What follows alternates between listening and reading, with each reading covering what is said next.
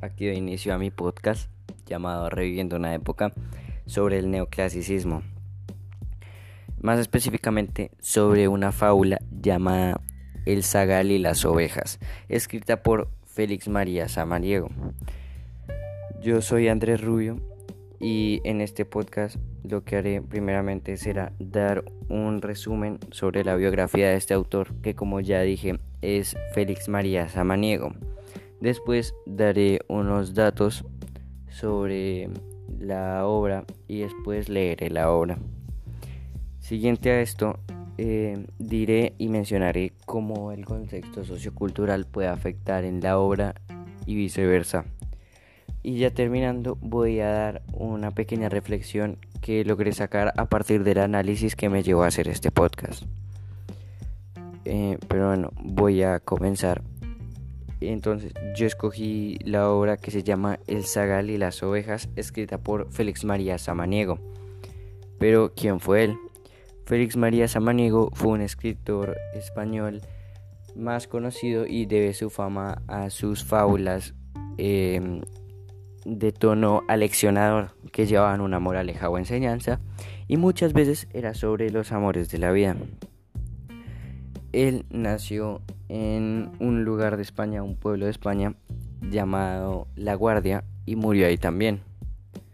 Él nació el 12 de octubre de 1745 y murió el 11 de agosto de 1801.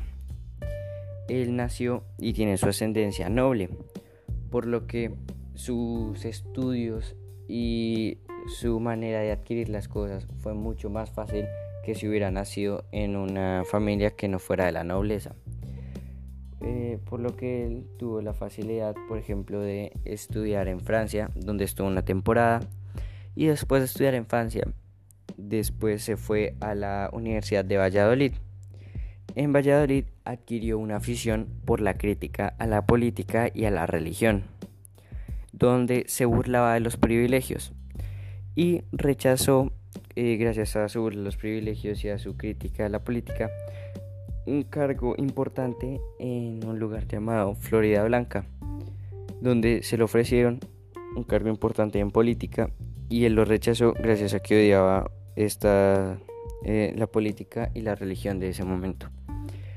Él inició su carrera literaria, por así decirlo, con obras y poemas eróticos, por lo que la Inquisición empezó a perseguirlo y a buscarlo.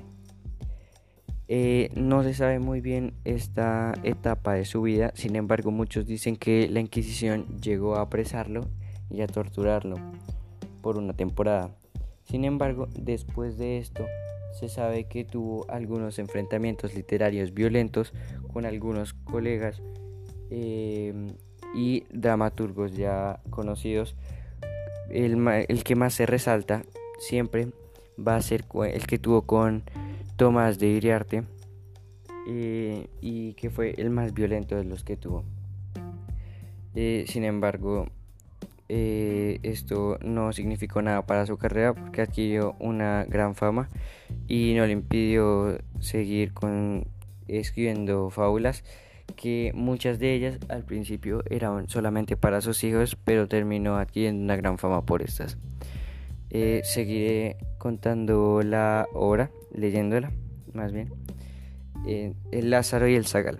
Favor, que viene el lobo, labradores, gritó el pastor. Estos, abandonando sus labores, acuden prontamente y hallan que es una chanza solamente. Vuelve a clamar y temen la desgracia. Segunda vez los burla, linda gracia. Pero, ¿qué sucedió la tercera? Que vino en realidad la hambrienta fiera. Entonces el zagal se desgañita, y por más que patea, llora y grita, no se mueve la gente escarmentada, y el lobo le devora la manada. Moraleja, ¿cuántas veces resulta de un engaño contra el engañador el mayor daño?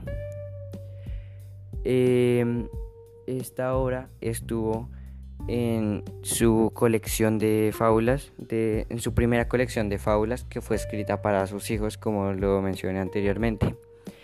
Y esta obra nace de la idea de Esopo, que fue un fabulista, fabulista griego, Eh, muchos le dan el crédito a Esopo y dicen que él fue el que escribió la historia. Sin embargo, Félix María Samanigo fue el primero que la redactó como una fábula y ya como una obra literaria y al incluirla a su colección de fábulas por lo que se le da la atribución de esta obra a él. Eh, siguiendo con el contexto, el contexto sociocultural se ven como el poema y fábula eh, deja una enseñanza y una moraleja que es que cuando se hace un engaño el que va a recibir eh, el daño al final va a ser el engañador y no el que fue estafado. Esto se ve ya que en esta época de ilustración querían que los españoles encontraran su autodominio y esto se daba mm, sobre todo en la educación por lo que el hecho de que esta obra deje una enseñanza o una moraleja es muy importante ya que querían que las personas recibieran el mensaje por lo que ahí em, se ve como eh, da una moraleja a partir de una historia que es muy corta y muy simple. Eh, esto como reflexión me lleva a ver como a partir del texto como las ideologías de la época y como todo el contexto de una época entera puede llegar a afectar todo y dar un giro en la literatura dando las fábulas con moralejas y cómo estas fábulas con moralejas también pueden llegar a afectar una sociedad, por ejemplo, con esta o con las demás fábulas que también se hicieron, cómo estas pueden llegar a los niños o a las personas que fueron educadas y también implantar esas ideas haciendo un estilo de un ciclo en el que las ideologías afectan las obras y los hacen tener un tono reflexivo, un tono donde la ilustración entra de una forma muy fuerte y se deja una enseñanza. Y a su vez esta vuelve a la sociedad y sigue impartiendo las mismas ideologías que ya recibió. Eh, y esto es, me, me sorprende cómo esto es tan fuerte y tanto que no solo fue que la ilustración fuera un pensamiento y una ideología, sino como la importancia de un mensaje, de una obra, de algo literario, como puede ser un poema, una fábula, eh, ya sea corta o larga, puede llegar a marcar una época y marcar una sociedad entera que para que pensara de una forma o de otra forma. Y este fue mi podcast. Aquí se cierra. Y muchas gracias por escuchar.